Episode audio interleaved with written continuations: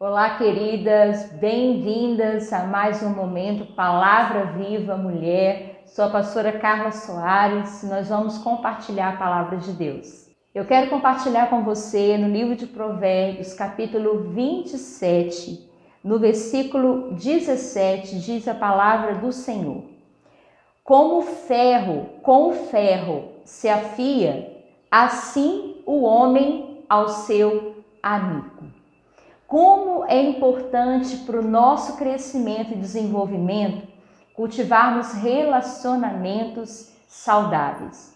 Queridos, você já imaginou como é importante a gente afiar instrumentos que a gente usa no nosso dia a dia? Você que é mulher que cozinha, está sempre na sua cozinha, você precisa ter as suas facas, os seus instrumentos de cozinhar afiados, não é verdade? Que uma faca é afiada? Como um instrumento de trabalho é afiado? Não é afiado com um material diferente dele. Todo material, todo instrumento para ser afiado, ele precisa ser afiado com um instrumento com material semelhante. O ferro se afia com o ferro e não com outros materiais. O que, que a palavra de Deus está nos ensinando através desse versículo tão, tão sábio, tão poderoso?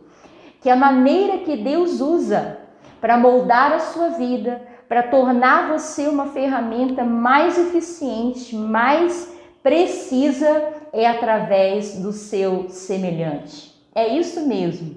Quantas vezes você já percebeu na sua vida que Deus usa alguém próximo de você, um amigo, um parente, alguém que talvez esteja passando o mesmo problema, a mesma situação que você está passando, para dizer algo que vai afiar você. Afiar não é fácil. Afiar exige persistência, causa atrito, muitas vezes, mas é uma forma poderosa que Deus usa para nos moldar, queridos, para nos tornar pessoas melhores, às vezes a gente até queixa disso, não é verdade? Quando Deus usa o nosso esposo, quando Deus usa o nosso filho para dizer uma palavra que parece agressiva para o nosso coração, parece que está nos machucando, parece que cria um desconforto dentro de nós, mas eu quero te esclarecer nesse momento que essas palavras são as mais poderosas para trazer transformação no nosso interior. No primeiro momento, pode parecer tão desagradável, mas palavras podem produzir uma mudança tremenda dentro de nós. Eu quero te convidar, mulher, nesse dia, se deixar ser afiada pelo Senhor. Entenda que Deus usa pessoas. Entenda que muitas vezes a boca de Deus para você são as pessoas que estão mais perto de você. Seu líder, seu pastor, seu discipulador, sua amiga que te conhece muito bem. Deixa Deus trabalhar na sua vida. Não permita que o orgulho, não permita que a soberba impeça você de ser um instrumento afiado. Afiar não é fácil, mas o resultado que ele produz é tremendo. Você poder realizar trabalhos eficazes na sua vida, você crescer de uma maneira produtiva, você ser uma líder melhor, uma mãe melhor, uma profissional melhor, porque você se deixa ser afiado.